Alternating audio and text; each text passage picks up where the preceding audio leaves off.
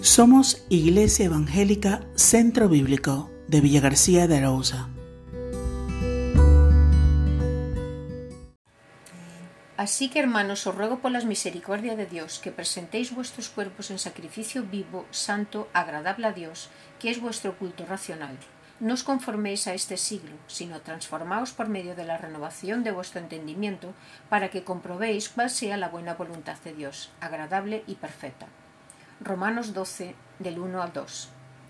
Cuando era niño, la primera tarea en el aula de estudios era pasar lista. Al mencionar tu nombre, raudos estábamos para gritar presentes. En muchas ocasiones, el profesor no levantaba ni su vista de la lista, a no ser que nadie respondiese. Entonces su mirada se fijaba en el hueco vacío. El silencio revelaba la ausencia de alguien. La respuesta que dábamos no quería decir que estuviésemos en el aula.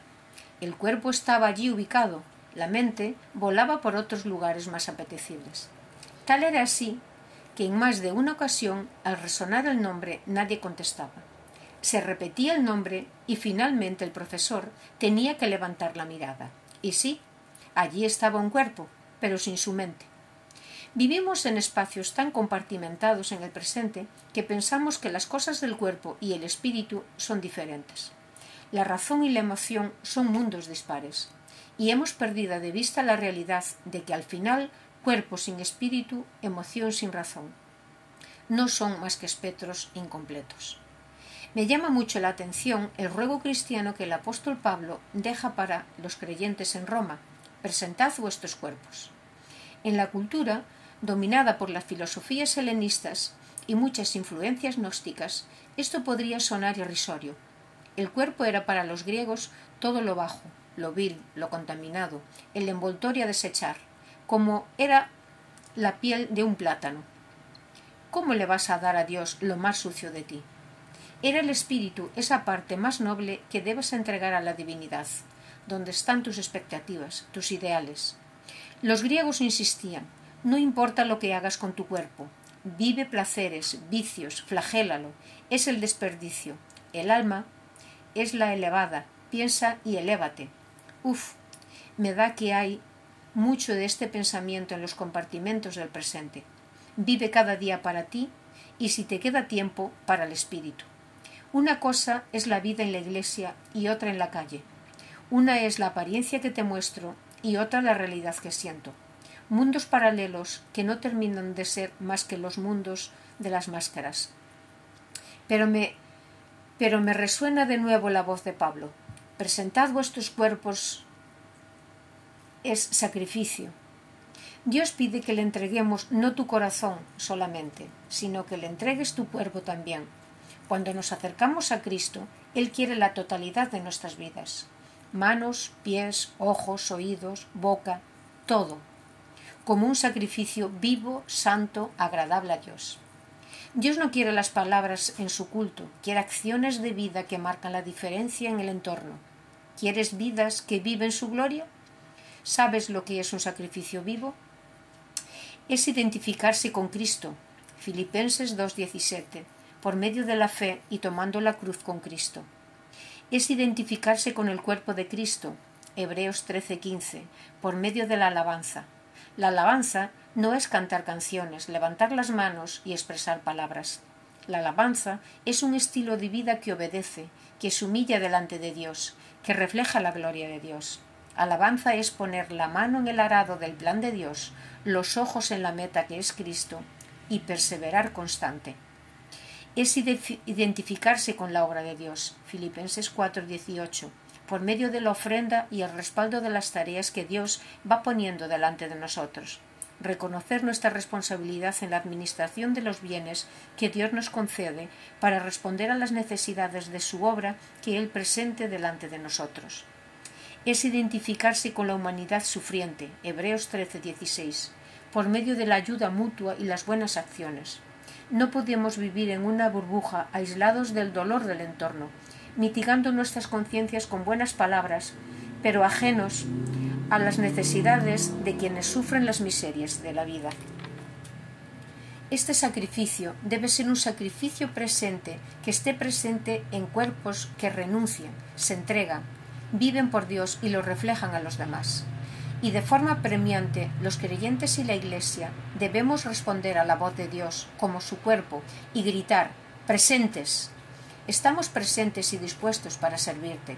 Nuestros cuerpos están presentes para ministrar en esta generación. Tenemos el deber de ser presentes hoy en medio de este tiempo. ¿Y estar presente qué significa? ¿Ocupar un espacio o algo más? Personalmente, creo que mucho más que estar es influir en este tiempo. Para ello, creo que hay tres realidades que tenemos que entender. Una, estar presente es ser consciente del aquí y ahora y vivirlo. Ser consciente del tiempo que nos toca vivir, ser conscientes de que es un tiempo de Dios y poner nuestras vidas no para estar escondidas, sino para ser instrumentos de bendición. Nuestra generación precisa de consuelo, esperanza y compañía. Necesita presencia en medio de una pandemia que fomenta la ausencia. Debemos hacernos presentes en llamar a los que están solos, en enviar palabras de aliento a los debilitados, en comunicar palabras de esperanza a los desconsolados, en acompañar a los desfavorecidos y entender nuestras manos a los saturados. Ser presentes es vivir en presente, con lo que tenemos y somos, pensando en lo demás, en los demás. Ser alivio. 2. Estar presente es ofrecer soluciones para los problemas de hoy, no los de ayer ni los de mañana. Es cierto que ayer hemos cometido muchos errores, pero el lamento de los errores de ayer muchas veces nos paralizan para ser relevantes hoy. Las preocupaciones del mañana nos atenazan, son lícitas y reales, pero la necesidad es ahora. Ahora tenemos que ir dando respuestas. Cuando el Señor mandaba a sus discípulos a predicar, les enviaba con la provisión del día. Les pedía que no estuviesen preocupados por el siguiente día. ¿Sabes por qué? Porque basta a cada día su afán, y Dios es quien provee para cada día. Hoy es el día de responder a la necesidad. Hoy es el día de estar presente para ser la respuesta de Dios en esta generación. Muchas personas a las que hoy no prediques el Evangelio, mañana no podrás. Personas a las que no tiendas hoy la mano, mañana será tarde. 3. Estar presente es subir de las distracciones que nos hacen volar de la realidad y volver a servir. Los sueños que lejos nos llevan como nos elevan, pero no son más que sueños. Estar presente es con la mano en el arado, hacer aquello que Dios pone en nuestras manos para hacer. No pienses si es poco, simplemente hazlo. No pienses que es mucho y con mucho coste. Confía en Dios y hazlo. Aquello que Dios te inquieta, aquello que Dios te inquieta para hacerlo en su, en su voluntad, sé obediente y hazlo. Llama a esa persona que sientes carga. Quizás está necesitado de escucharte. Escribe, envía, pregunta, Permite que el viento del Espíritu te mueva para ser presente en las vidas de personas. Ser presente es decir a Dios, Señor, aunque no veo vientos que me, vientos que me mueven, abro mis velas, me pongo en tus manos y que tu Espíritu me lleve más allá.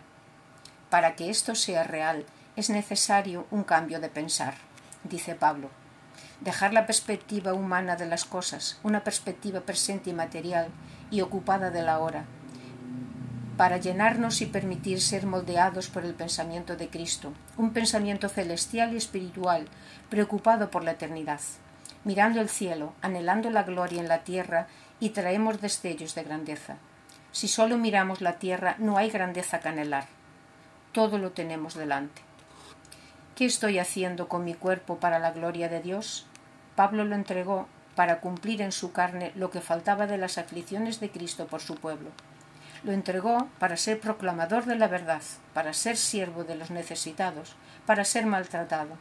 Pero todo era bien invertido por amor de Cristo, porque el galardón era más grande.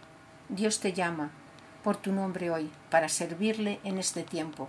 ¿Responderás presente o guardarás silencio? Amén.